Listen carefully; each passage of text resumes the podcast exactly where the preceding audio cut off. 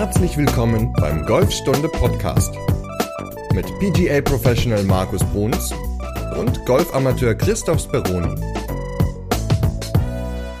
Folge 83, diesmal aus etwas flacheren Gefilden. Es geht darum, von innen an den Ball zu kommen. Moin Markus. Moin Chris. Ja, flachere Gefilde, du bist wieder zurück aus deinem Urlaub, warst ja in den Bergen und ich sitze immer noch in meinem Keller wie auch bei den letzten Folgen. Ja, da hattest du ja aus den Bergen deine, oder hatten wir Folge 82 aufgenommen, als du noch in den Bergen warst. Wie war es denn so? Hattet ihr eine schöne Zeit? Ja, war auf jeden Fall schön. Also sehr genossen die Zeit. Auf dem Golfplatz habe ich es aufgrund von Freizeitstress dann doch nicht mehr geschafft. Da war dann irgendwie im Seebaden und Sommerrodelbahn dann angesagt. Ja, ist ja auch schön, muss ja auch sein, ne? Ja, also hatte sich dann irgendwie dann doch nicht mehr so angeboten und naja, gehe ich dann halt wieder hier in Berlin. Genau dann schön auf dem Platz und freue mich auch schon ganz, ganz doll. Die Vorfreude ist groß, weil als ich nach Hause gekommen bin, war mein neuer Driver da. Yeah, der Driver, den wir in Semlin ähm, gefittet haben. Endlich ist er angekommen. Es hat leider ein bisschen länger gedauert. Es ist im Moment alles ein bisschen schwierig, was das Thema äh, Schläger betrifft, weil einige Komponenten aus China kommen, einige aus USA und das muss halt alles zusammengebaut werden und mit Brexit und so. Aber jetzt ist er ja glücklicherweise da und du wirst ihn dann auch am Donnerstag, heute ist Montag, am Donnerstag, denke ich mal, ist ja dein Range-Tag, dann testen. Genau. Ich bin auch sehr gespannt, weil ich habe zudem, wenn ich jetzt auch nicht auf dem Golfplatz war, ich habe tatsächlich es geschafft, im Urlaub jeden Tag Beweglichkeitstraining zu machen für Schultern, Rücken und Handgelenke. Ich bin jetzt so flexibel wie so ein Schießgummi. und ja, freue mich dann halt schon, hier die Drives dann mit dem neuen Schläger und erhöhter Beweglichkeit anzuschlagen. Also ich bin echt mal gespannt. Ja, da freue ich mich schon auf dein Feedback. Und du hast ja auch beim ESB One gibt es ja auch was Neues, ne?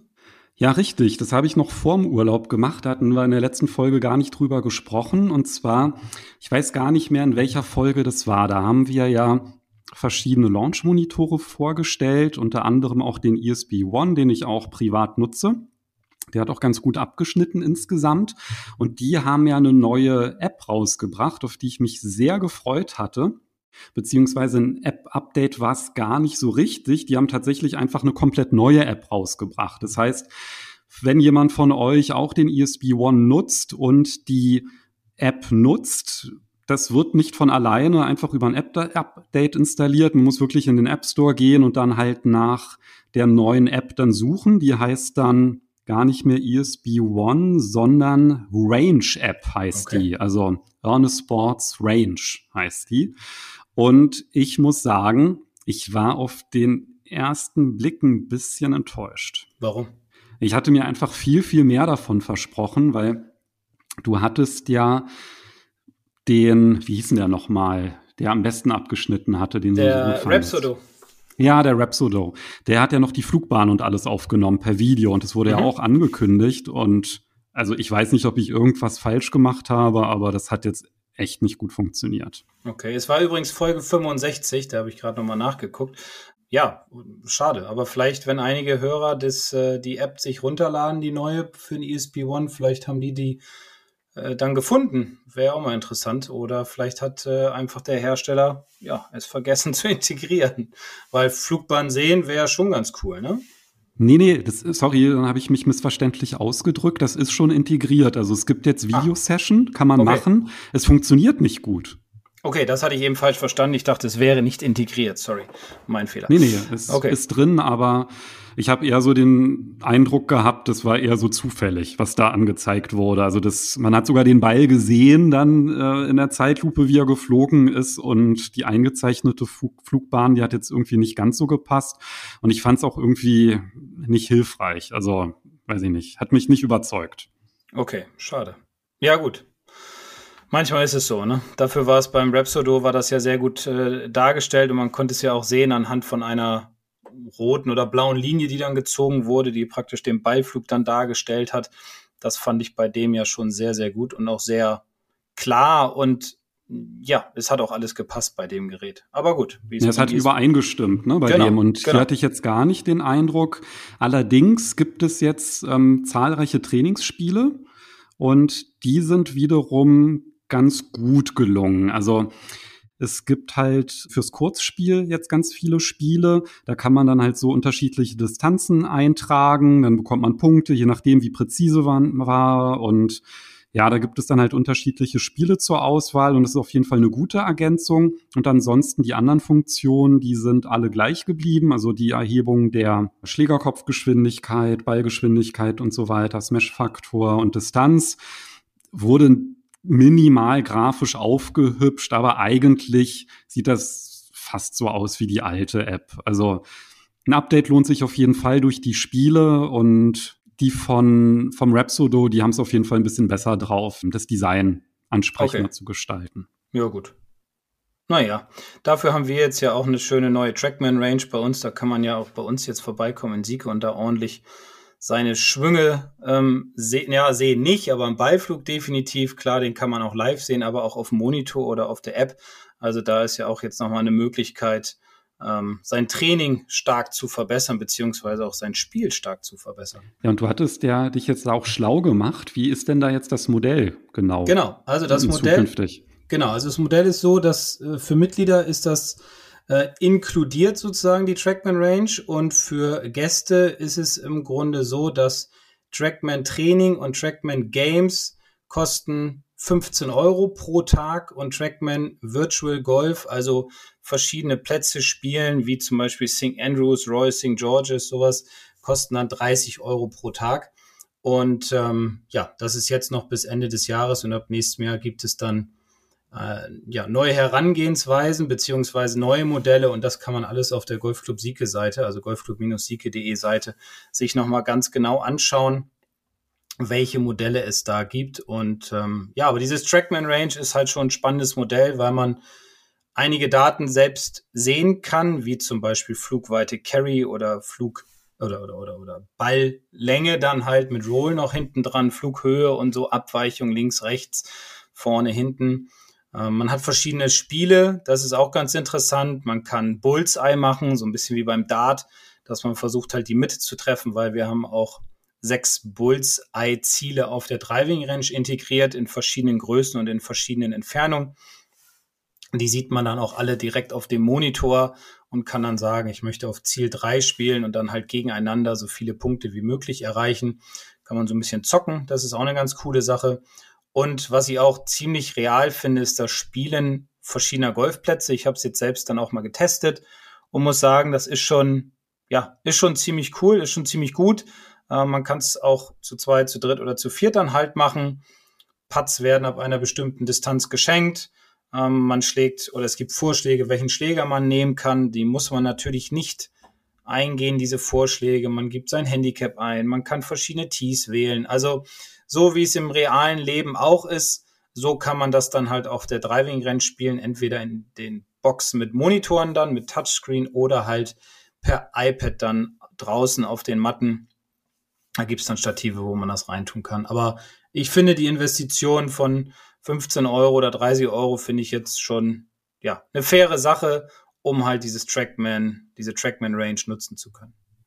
Ja, pro Tag finde ich es eigentlich auch okay, wobei 30 Euro so für, sag ich mal, virtuelle Green Fee jetzt auch nicht so wenig ist. Ne? Also wenn Nein. man jetzt nur eine Runde spielt. Ja, gut, man ja. kann ja, man kann ja mehrere Plätze spielen, ne? Also. Ja, nee, das ist schon ist, klar. Ist ja nicht, auch den ganzen Tag. Kannst auch den ganzen klar. Tag dann halt alle möglichen Plätze spielen. Im Moment sind drei drauf, es kommen aber noch mehr. Also von daher, ähm, ja, entwickelt sich das. Aber schon cool. Ja, und wir haben ja auch eine ganze Menge Nachrichten bekommen nach unserer letzten Folge, den Chip Drive. Scheint ganz gut angekommen zu sein. Mhm. Und zwar fangen wir mal mit dem Klaus an. Der hat sich gemeldet und meinte, dass er das auf jeden Fall mal ausprobieren will, weil sein normaler Drive gelegentlich schon mal hakt. Also ich mhm. glaube, das kennen wir alle, dass der Drive hakt. Dann hat der Michael sich gemeldet und der hat über WhatsApp geschrieben, dass er unseren Podcast sehr mag mit der Konstellation Amateur und Pro und dass er das in der letzten Folge auch sehr schön fand, ähm, wie wir das beschrieben haben. Er uns aber manchmal auch verliert. Also, dass es halt manchmal vorkommt, dass wir irgendwas beschrieben haben. Er versucht sich das vorzustellen. Wie muss man das denn umsetzen? Und wir reden dann schon weiter. und meinte, dass es immer hilfreicher ist, wenn wir mit Bildern kommunizieren oder nochmal Sachen zusammenfassen. Da werden wir jetzt auch nochmal verstärkt darauf achten, dass wir das tun, wie zum Beispiel heute, mhm. wenn wir darüber reden, wie man von innen an den Ball kommt. Also erstmal vielen Dank für die ganzen Feedbacks und die Mails und, und, und WhatsApp, auch mit der Idee von den Bildern. Ich bin ja eh eher so ein Freund mit Bildern, so arbeite ich ja auch im Unterricht, um den Leuten das einfach ein bisschen deutlicher darzustellen, ja, vielleicht kommt das manchmal so beim Reden jetzt hier in einer, in einer, Folge oder beim Podcast nicht immer so ganz rüber. Aber danke trotzdem, Michael, dafür. Finde ich eine gute Sache. Denn ich glaube, anhand von Bildern können wir uns das alles immer ein bisschen besser vorstellen. Und gerade bei dem Thema heute, mehr von innen an den Ball kommen oder besser von innen an den Ball kommen, ist ja dann doch schon mit Bildern, kann einem ja doch schon sehr geholfen werden, den Ball besser zu treffen und weniger zu slicen, weil man ja dann weniger von außen kommt. Ja, ich würde auch übrigens immer empfehlen, in die Podcast-Beschreibung reinzuschauen von jeder Folge, weil wenn wir Videos haben zu den Sachen, die wir erklären, dann sind die da auch verlinkt. Und ich glaube, das ist halt wirklich super, wenn man sich das einmal anhört und wenn man dann halt vielleicht so Zweifel hat, ah, wie war das genau gemeint, dann nochmal nachschaut und dann vielleicht die Folge nochmal hört, weil ja, wenn man über unterschiedliche Kanäle die diese Informationen aufnimmt, dann ist das, glaube ich, auch immer ganz hilfreich, dieses Verständnis aufzubauen, wie man das dann auch umsetzt. Zum Beispiel hat sich nämlich der Willi auch gewünscht und das haben wir nämlich bisher noch nicht. Der hat explizit nach einem Video zum Chip Drive gefragt und das werden wir definitiv auch noch nachreichen. Dazu hatten wir nämlich bisher noch gar kein Video. Genau, das habe ich auch auf der Liste stehen, auf der Video-To-Do-Liste. Und das wird dann auch kommen demnächst. Ja, dann gibt's noch dazu das Video. Und genau, dann kann man sich das Ganze auch nochmal angucken. Genau, erwähnen wir dann auch noch mal im Podcast, wenn es das gibt, ganz kurz. Und dann, wie gesagt, immer reinschauen in die Podcast-Beschreibung. Da sind immer alle hilfreichen Links vorhanden. Ganz genau. So, aber dann fangen wir nochmal bildlich an, von innen an den Ball kommen. Also ich habe ja wirklich am Anfang überhaupt nicht gepeilt, was damit gemeint ist. Ja, da hatte ich dann als ich mit dem Golfen angefangen hatte, hatte ich so nach Golfvideos gesucht, da hatte ich dann nur vom Oliver Heuler was gefunden und da habe ich überhaupt nicht verstanden, was der da erzählt hat. Und da ging mir das so ein bisschen wie Michael bei einigen Podcast-Folgen. Da hatte mich der Oliver dann von Anfang an verloren. Ja, der hat da irgendwas erklärt und ich konnte überhaupt nicht folgen, was er da technisch diese ganzen Zusammenhänge. Das ist jetzt über die Jahre ein bisschen besser geworden, aber wenn du das mit einem Bild beschreiben würdest, von innen an den Ball zu kommen, was wäre das denn für ein Bild? Dann wäre das Bild so, dass der Schlägerkopf von hinter den Händen an den Ball kommen soll. Also, machen wir, machen wir es mal, fangen wir mal anders an, würde ich vorschlagen. Fangen wir mal an mit dem Gegenteil. Also, ich glaube, jeder hat schon mal gehört, Mensch, du bist schon wieder von außen an den Ball gekommen. Und das ist ja etwas, was ja die meisten Golfer machen, nämlich von außen an den Ball schwingen. Das würde dann bedeuten für den Rechtshänder, dass die Schwungbahn sehr stark nach links vom Ziel verläuft. Also wenn man sich vorstellt, man würde einen Stick vor seine Füße legen als Zielausrichtung, dann würde der Schläger, wenn er von außen kommt, im Durchschwung diesen Stick nach links weg kreuzen sozusagen. Und das heißt, der Schläger würde von außen kommen auch weil der Schläger in der Bewegung zum Ball sehr weit von vor den Händen sich in Richtung Ball bewegt und dementsprechend den Ball anschneidet und der Ball halt mehr nach rechts kurft. Das hoffe ich, dass das jetzt ein gutes Bild war für Schläger von außen. Kann man das nachvollziehen? Also ich konnte es nachvollziehen und ich kann es ja mal vielleicht mal aus meiner Sicht versuchen zu beschreiben und okay. zwar aus der Perspektive des Balles. und zwar du empfiehlst dir auch immer, auch beim Drive, den Ball auszurichten. Ne? Also du zeichnest ja auch immer mit einer Ballschablone eine schöne Linie auf den Ball, beziehungsweise die meisten Bälle haben ja auch nur so eine ganz dünne Ausrichtungslinie. Und das empfiehlst du ja dann auch, wenn ich den Ball oder wenn ich beim Drive zum Beispiel den Ball auftiehe, dass ich dann halt diese Linie ausrichte, dass die Richtung Ziel zeigt. Mhm, genau.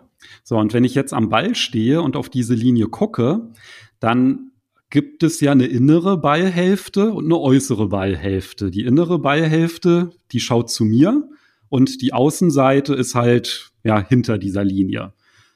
Und wenn ich von außen an den Ball komme, dann treffe ich halt diese Seite, die hinter der Linie ist. Genau, die äußere Seite. Und innen genau umgekehrt. Richtig, genau.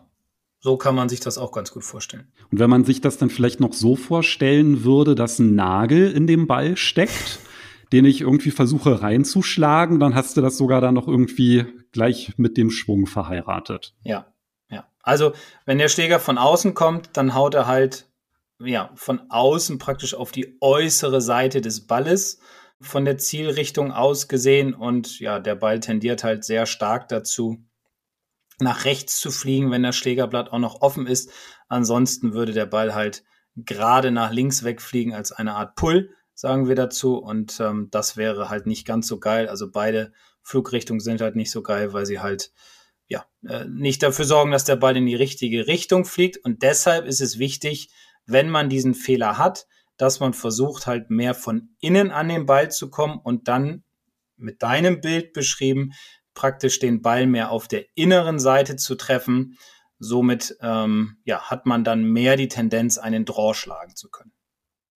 Und eigentlich ist es ja gar nicht so intuitiv als Anfänger, ne? weil wenn ich am Ball stehe und von innen an den Ball komme, also wenn ich mir das halt mal so vorstelle, ja, da ich habe da diese Äquatorlinie im Grunde, die halt ausgerichtet ist und ich treffe jetzt die Seite, die zu mir zeigt des Balles, dann würde ich ja eigentlich erwarten, dass der erstmal nach rechts wegfliegt. Genau. Aber die Flugbahn wird ja durch zwei Faktoren beeinflusst, nämlich zum einen hast du es ja schon angesprochen, wohin zeigt die Schlagfläche und das andere ist, in welche Richtung schwingt der Schlägerkopf. Genau. Also der Schlägerkopf schwingt dann praktisch, oder ich erkläre es dann immer so, ähm, wenn man mehr von innen an den Ball kommt, dann schwingt der Schlägerkopf immer mehr nach rechts raus, von der Zielrichtung aus gesehen. Also würde der Schlägerkopf sich praktisch dann gefühlt so ein bisschen wegbewegen und durch den richtigen Griff würde sich die Schlagfläche dann halt leicht schließen sozusagen im Treffmoment und würde dem Ball halt eine leichte Rechts-Links-Kurve verleihen, um halt ja, die Tendenz eines Draws zu haben, zu bekommen. Also ein Draw ist ein Ball, der so leicht rechts startet und sich dann links zum, also mit einer Linkskurve ins Ziel reindreht, ne? Genau, ganz genau. Und wenn man das halt übertreibt, am Anfang ist es häufig so, dass man versucht zu übertreiben, also dies von innen an den Ball zu kommen, dann kann es dazu führen, dass man eventuell erst sogenannte Pushes schlägt. Das heißt, der Ball fliegt dann gerade nach rechts da muss man nochmal den Griff ein bisschen kontrollieren und eventuell könnte es auch manchmal zu, zu starken Hooks kommen, also dass der Ball zu viel nach links dreht, aber das ist halt alles auch eine Timing-Sache, eine Feinjustierungssache, aber da kommen wir ja gleich nochmal eben zu, ähm, wie man das auch trainiert, dass man mehr von innen an den Ball kommt, beziehungsweise den Schläger auch gerade an den Ball heranbekommt, also die Schlagfläche. Und warum ist das besser? Du hast ja gerade gesagt, es kann halt auch passieren, wenn ich jetzt versuche, so einen Draw zu schlagen, also von innen an den Ball zu kommen, dass der dann halt auch nicht im Ziel landet. Also Fehlschläge sind ja genauso möglich, aber wieso ist es denn grundsätzlich besser, von innen an den Ball zu kommen, anstatt von außen? Naja, weil wenn man von außen an den Ball kommt, dann kann es halt dazu führen, dass man einen Längenverlust hat, weil der Ball halt angeschnitten wird und nach rechts dann wegdreht. Es kann halt auch dazu führen, dass man häufig zu sehr oben auf den Ball draufschlägt. Also das bedeutet, dass der tiefste Punkt des Schwunges dann einfach zu weit links vom Ball ist. Man keinen sauberen Ball, man keinen sauberen Ballkontakt hat. Es kann zu Puls führen. Beim Driver kann es dazu führen, dass ich den Ball an der Ferse treffe, also an der Hacke. Ähm, und das sind halt alles, ja, Flugkurven oder Treffmomente, die man nicht unbedingt haben möchte. Und es ist schon sinnvoller, dass der Schläger etwas mehr von innen an den Ball kommt, weil dann auch die Hebel alle mehr an der richtigen Stelle sitzen. Das heißt, im Idealfall sind dann auch die Hände etwas mehr vor dem Ball, der Schlägerkopf folgt mehr den Händen, so dass sie halt im Treffmoment leicht vor dem Ball sind, dass halt mehr Ball-Boden-Kontakte entstehen, dass mehr Dynamik auf dem Ball entsteht, mehr Energie halt und auch dementsprechend mehr Länge rauskommt. Das heißt, wenn man das jetzt auf eine andere Sportart übertragen würde, beim Tennis beispielsweise, wäre es so, dass wenn ich ein Vorhand-Stoppball spiele, dann wäre das von außen an Ball kommen? Ja, Also ich mache so eine Bewegung, ne, dass ich die Vorhand so spiele, der Schläger geht so von oben nach unten eher und der Ball wird dadurch sehr, sehr kurz hinterm Netz aufkommen und eventuell sogar gar nicht nach vorne kicken, sondern vielleicht sogar zurück. Ja, man wickelt den Ball dann so ein, ne? Das ist so diese Idee. Man wickelt den dann ein von außen rein, um halt diesen Stop zu spielen. Und das wäre halt beim Golf nicht ganz so gut. Genau, es sei denn, man hat jetzt vielleicht so einen Annäherungsschlag, ja, der irgendwie direkt liegen bleiben soll. Das heißt, bei Wedges ist es eigentlich manchmal gar nicht so schlecht, ne, wenn man so ein bisschen von außen rankommt. Das ist jetzt nicht unbedingt schädlich. Aber wenn man jetzt Weite vom Abschlag haben will, ist das natürlich nicht so optimal. Und Gegenteil wäre so eine Topspin-Vorhand. Richtig, klar. Beim Tennis mehr so eine Topspin-Vorhand, natürlich auf einer anderen Ebene dann wieder weil wir beim Tennis den Ball aus der Luft nehmen und beim Golf dann halt liegt der logischerweise am Boden und wartet darauf, geschlagen zu werden. Aber von der Idee her, von der Grundidee her ist es ähnlich wie beim Tennis, dass wir versuchen, so eine Topspin vorn zu spielen. Dann kommt der Schläger auch, ja, wie beschrieben, immer mehr von hinter den Händen an den Ball und äh, gibt dem Ball dann mehr Dynamik nach vorne. Und ich glaube, das ist ja was, was man beim Golf vielleicht gar nicht so im Bewusstsein hat, weil so eine Stoppball-Vorhand und eine Topspin-Vorhand. Also wenn man die Schläge mal vergleicht, da merkt man dann halt sofort den Unterschied. Mhm. Und das kriegt man auch, glaube ich, intuitiv ganz gut hin. Also habe ich zumindest so den Eindruck. Äh, gut, habe auch als Kind irgendwann mal angefangen, Tennis zu spielen und weiß nicht, wie das ist, wenn man vielleicht später anfängt. Aber beim Golf würde ich jetzt erstmal so gar nicht auf die Idee kommen, dass man den Ball unterschiedlich jetzt shapen kann oder auf unterschiedliche Art und Weise den den Ball halt letztendlich auch treffen kann, weil er auch so klein ist. Ne? Also das ist vielleicht auch etwas, das muss man sich halt auch erstmal wirklich so ein bisschen tatsächlich bildlich dann auch vorstellen. Ja, und Vertrauen auch haben. Ne? Also es ist immer leichter von außen auf den Ball draufzuschlagen. Es ist die leichtere Bewegung. Also das ist meine Erfahrung, was, was ich so in den letzten fast 20 Jahren festgestellt habe, ähm, weil es halt irgendwie einfacher ist, einfach mit den Armen oben drauf zu hauen auf den Ball und dieses Gefühl zu haben, dass der Schlägerkopf im Abschwung mehr hinter dem Körper sein muss, wenn man es übertreibt ähm, und dann praktisch mehr von hinter den Händen halt auch Richtung Ball sich bewegt, dieses Gefühl zu entwickeln und dieses Vertrauen, dass man dann noch den Ball trifft, das ist halt in meinen Augen der schwierigste Faktor bei diesem Thema. Ich muss mehr von innen an den Ball kommen und dafür gibt es eigentlich eine ganz schöne Übung, die, glaube ich, auch ja die meisten Leute kennen. Äh, und dafür braucht man im Grunde nur so ein Isolierrohr oder so eine Poolnudel und kann darüber dann einfach ja, sich ein Gefühl erarbeiten, wie der Schläger dementsprechend mehr von innen an den Ball kommen kann und sollte. Würdest du sagen, dass es einfacher ist, von außen an den Ball zu kommen, weil man den Schläger nicht für sich arbeiten lässt, sondern halt das stärker kontrolliert mit den Händen? Na, es ist einfacher, mehr von außen an den Ball zu kommen, weil man da mit seiner rechten Körperseite im Grunde mehr auf den Ball einschlägt und man man will ja immer und, und Frau auch häufig mehr Länge einfach auf dem Ball haben. Und da ist die Vorstellung des Spielers immer, ich hau da mehr drauf, indem ich mehr aus den Armen arbeite und dann treffe ich wenigstens den Ball. Und manchmal fliegt der ja auch relativ weit, aber die meisten Bälle sind halt nicht gut getroffen und haben halt eine Kurve nach rechts äh, was ja so das vorherrschende Thema ist, einfach der Slice. Und je länger der Schläger ist, umso stärker ist natürlich die Auswirkung. Also ich glaube schon, dass es leichter ist, den Schläger von außen an den Ball zu bringen als von innen, weil man einfach mehr mit dem Oberkörper arbeitet, was leichter darzustellen ist, als mit dem Unterkörper zu arbeiten. Letztendlich ist ja auch der Weg des Schlägers kürzer dadurch, ne? Ja, das kommt ja auch noch hinzu. Und die Angst ist nicht da, zu früh in den Boden zu schlagen weil auch das ist ja häufig der Fall, wenn man die Aufgabe bekommt, den Schläger mehr von innen an den Ball zu bringen, trauen sich die in den ersten Minuten trauen sich die Spieler nicht, das zu machen, weil sie einfach Angst haben, zu weit rechts vom Ball in den Boden zu schlagen. Aber wenn man den Ball besser treffen will, dann muss man da durch und muss sagen, okay, jetzt beiße ich auf die Zähne, ja, oder wie man immer so schön sagt, Arschbacken zusammenkneifen, jetzt versuche ich das einfach und wenn es jetzt 20 Mal nicht funktioniert hat, aber beim 21. Mal habe ich dann das Gefühl und kriege dann so, so einen Touch halt dafür, wie sich das anfühlen muss, das Ganze, damit ich mehr von innen an den Ball kommen kann.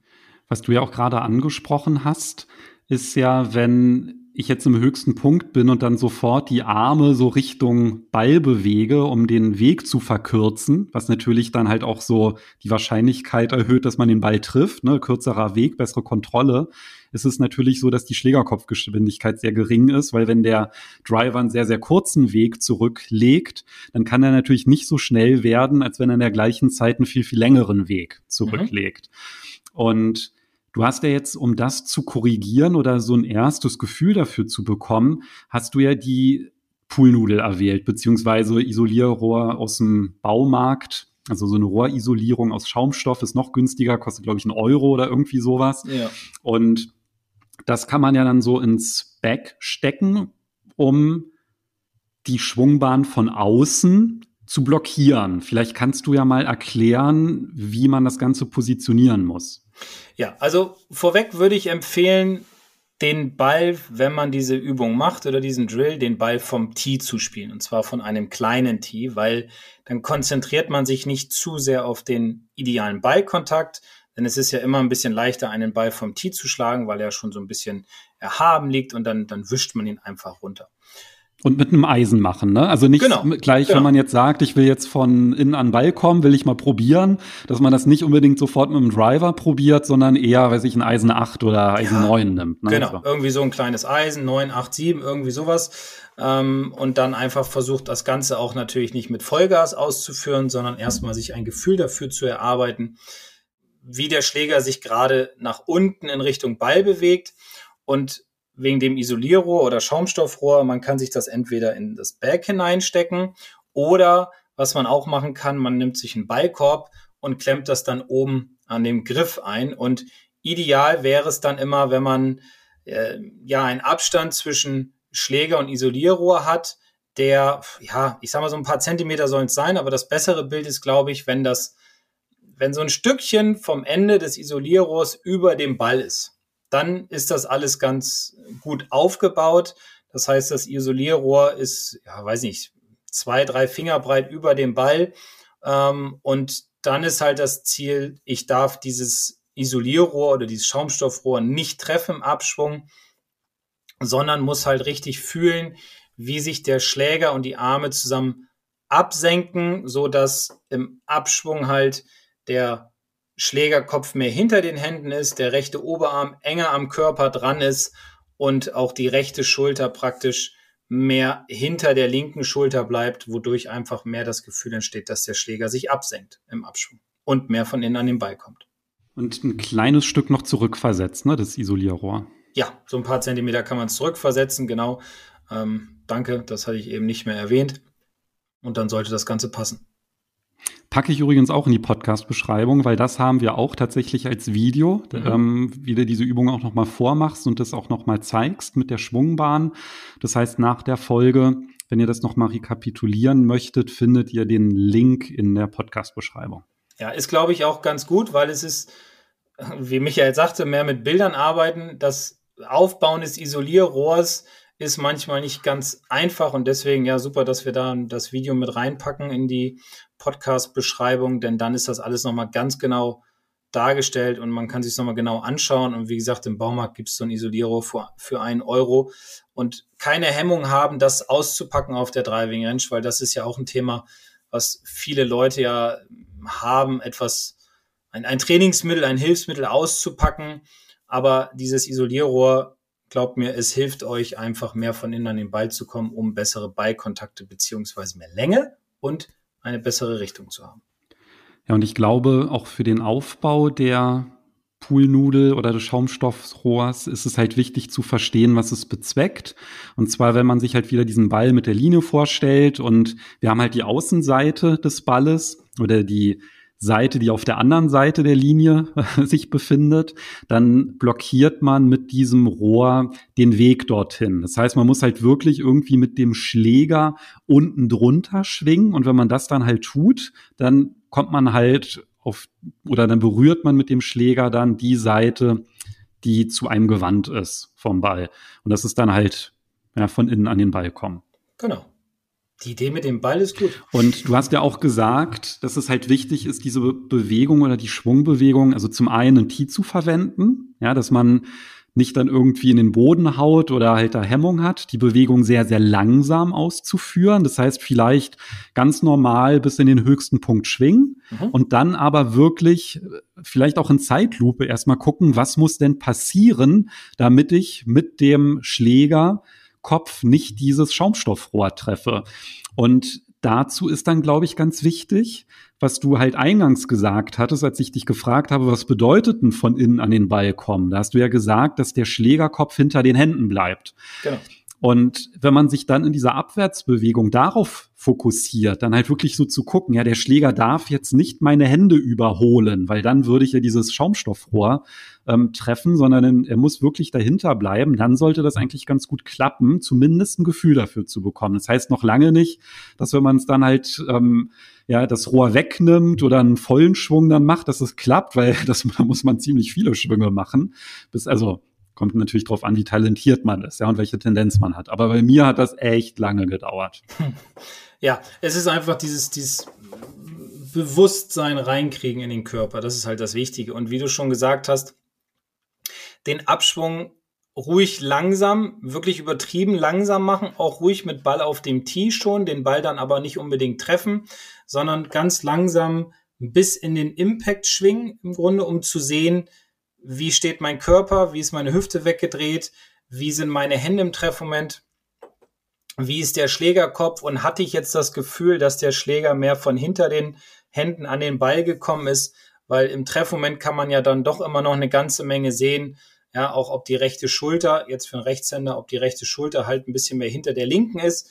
Das ist auch immer ein ganz schöner Wert oder ein ganz schönes Bild, was man sich aufbauen kann, um ja, dieses, dieses Gefühl zu bekommen, mehr von innen an den Ball zu kommen. Aber eine Sache habe ich noch, ähm, wie immer, eins habe ich noch, und zwar legt euch einen zweiten Ball innerhalb eures Spielballes hin, um den Spitzentreffer zu vermeiden, weil es häufig, wenn man die Bälle dann schlägt, dazu führt, wenn man zu sehr von innen an den Ball kommt, dass man seinen Spielball zu sehr mit der Spitze trifft und dann überlegt, was habe ich denn jetzt falsch gemacht? Und im Grunde hat man nichts falsch gemacht, man hat nur noch nicht so das richtige Timing und noch nicht im richtigen Moment die Streckung hinbekommen.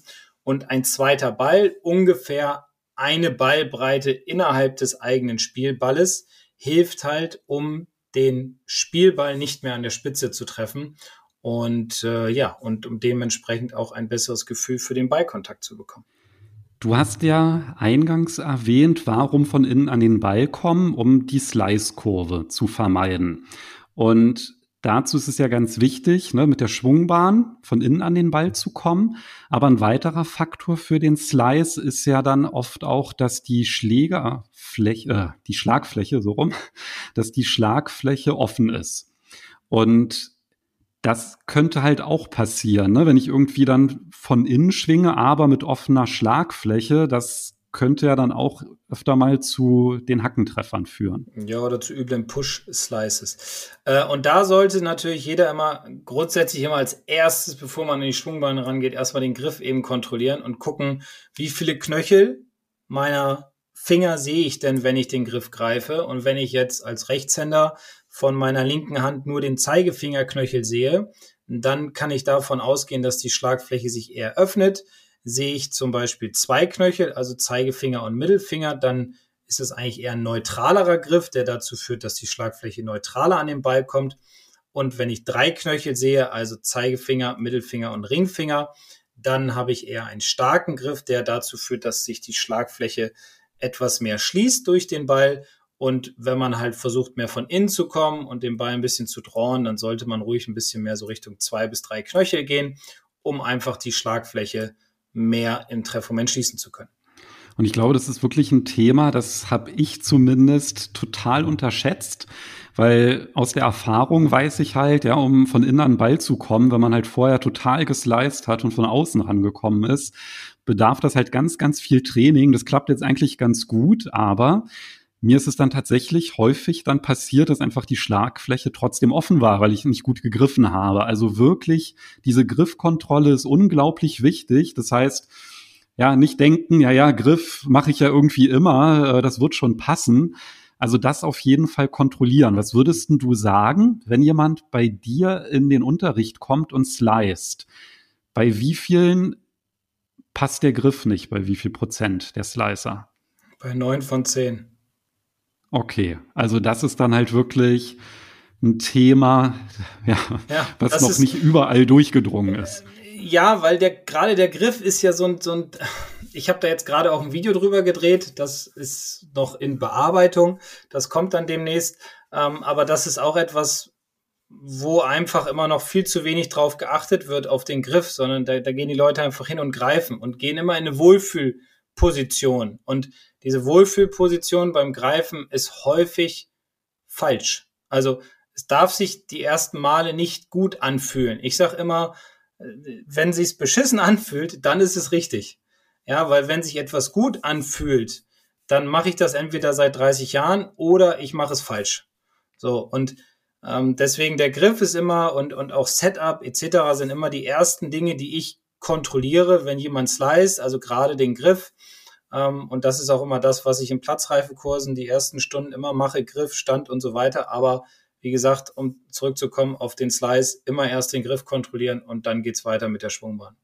Und bei wie viel Prozent ist die Schwungbahn von außen? Je länger der Schläger wird, umso höher ist die Prozentzahl. Also bei kurzen ist es, ist es okay, weil da wollen wir, wie du ja vorhin auch schon sagtest, so ein bisschen steileren Eintreffwinkel haben, so beim Sandwedge. Aber je länger der Schläger dann wird, umso mehr kommt der Schläger dann logischerweise von außen, weil er halt länger ist. Und wie viel Prozent das jetzt sind, ist dann immer schwierig. Also hängt natürlich auch immer mit dem Griff zusammen, weil wenn viele einen schwachen Griff haben, kommen sie auch teilweise gleich auch noch mit von außen an den Ball. Und der etwas stärkere Griff hilft ihnen dann auch automatisch etwas mehr von innen an den Ball zu kommen. Also es ist eine, ein Zusammenspiel dieser beiden Faktoren. Deswegen jetzt prozentual ist es immer schwierig darzustellen. Okay, aber die Verbesserungen sind ja dann massiv. Ne? Also wenn ich einmal den Griff geschlossen habe, dann ist das auf jeden Fall schon mal ein ganz wichtiger Faktor. Und wenn ich es dann halt noch schaffe, zumindest ein bisschen weniger von außen zu kommen, dann ist das auf jeden Fall sehr, sehr gut für die Konstanz. Ja, definitiv. Also am Anfang wird man wahrscheinlich extremst hucken. Man muss sich dann natürlich ein bisschen einspielen auf Griff und Schwungbahn. Das dauert halt ein bisschen. Man muss auch ein bisschen experimentieren. Wie gesagt, ein Knöchel, Schlagfläche offen, zwei Knöchel neutral, drei Knöchel, Schlagfläche geschlossen. Und da muss man natürlich immer grundsätzlich drauf achten. Genau, so von oben auf den Griff gucken hilft. Ansonsten, wir haben tatsächlich auch ein Video zur Griff Griffkontrolle. Das verlinke ich auch noch mal. Ich mhm. glaube, da war sogar mal eine ganze Podcast-Folge. Muss aber im einstelligen Bereich irgendwas sein. Wahrscheinlich Folge zwei oder drei oder irgendwie ja, so. Das war ganz am Anfang, das stimmt, ja. ja, werde ich auch noch mal verlinken. Also das auf jeden Fall auch checken, weil wenn ihr euch jetzt an die Übung macht, die Markus beschrieben hat und die Schwungbahn verbessert, hilft dann auch nicht so viel, wenn die Schlagfläche offen ist. Genau. Also Schlagfläche checken und dann Schwungbahn. Und Schwungbahn, wie gesagt, braucht viel Geduld und ist halt nicht einfach mal so in einer Trainingssession erledigt, ja, sondern da muss man sich halt wirklich so, sage ich mal, ein paar Trainingseinheiten vornehmen, dass man halt sagt, erstmal vom Tee ganz langsam, dann vielleicht ein bisschen schneller, beim nächsten Mal genauso anfangen, dann vielleicht dann, wenn das dann halt klappt, vom Boden probieren, dann mal ohne Schaumstoff. Ja, das ist dann halt wirklich erstaunlich, wie schnell man dann halt wieder an das alte Muster fällt. Also ist mir halt auch so gegangen, ja, irgendwie einmal so mit Schaumstoff trainiert ähm, hat super funktioniert, dann den Schaumstoff weggenommen, aufgezeichnet ähm, im Video. Und dann sieht man, ist der sofort wieder von außen. Ja? Also das ist halt unglaublich, wie lange ja. äh, man braucht. Ja, man fällt schnell in seine Gewohnheiten zurück. Ne? Ja, oder selbst wenn du es dann ähm, ohne Schaumstoff dann schaffst von der Range, ne, dann geh mal auf einen Abschlag, ja, und dann zück den Driver, kommst auch wieder von außen. Also das ist halt einfach was, ja. da braucht man wirklich ein bisschen mehr Geduld, wenn man jetzt nicht super talentiert ist. Ist ein langwieriger Prozess, aber er lohnt sich definitiv, weil der Ball wird es einem danken. Im Positiven. Der Ball. der Ball ist doch wurscht, oder? Nein, nein, nein, nein. Der Ball, der Ball ist dein Freund. Ja, meinst ja, du? Hat ja. er eine Seele? Ja, hat er. Du musst mit ihm reden. Ja, die haben Golfbälle. Ey. Die meisten werden doch dann irgendwann ausgesetzt. Ja, schwupp verschwunden im Wasser. Er ist nämlich neun. Ja. Ja, ich glaube, das ist eigentlich so erstmal ja ganz gut zusammengefasst, mehr von innen an den Ball zu kommen, um halt den Slice zu besiegen, um die schlechten Ballkontakte zu besiegen und um den Ballkontakt geht es dann ja auch in unserer nächsten Folge. Genau, weil es ist ja nicht nur wichtig, von innen an den Ball zu kommen, um bessere Bälle zu schlagen, sondern ja, also Ball-Bodenkontakt beim Driver jetzt nicht unbedingt, aber bei den Eisen ist das genau die Reihenfolge, die wünschenswert ist, um einen knackigen Ballflug hinzubekommen. Richtig, denn also Folge 84, wir reden über den Ball-Bodenkontakt, wie man es schafft, ja, besseren Ball-Bodenkontakt zu bekommen, wie man es schafft, bessere Ballkontakte an sich zu erreichen, dementsprechend mehr Länge und mehr Genauigkeit auf den Ball zu kriegen. Und darüber sprechen wir, wie gesagt, in Folge 84. Super, hören wir uns nächste Woche. Darauf freue ich mich schon und dann bis nächste Woche. Bis dann, tschüss. Ciao.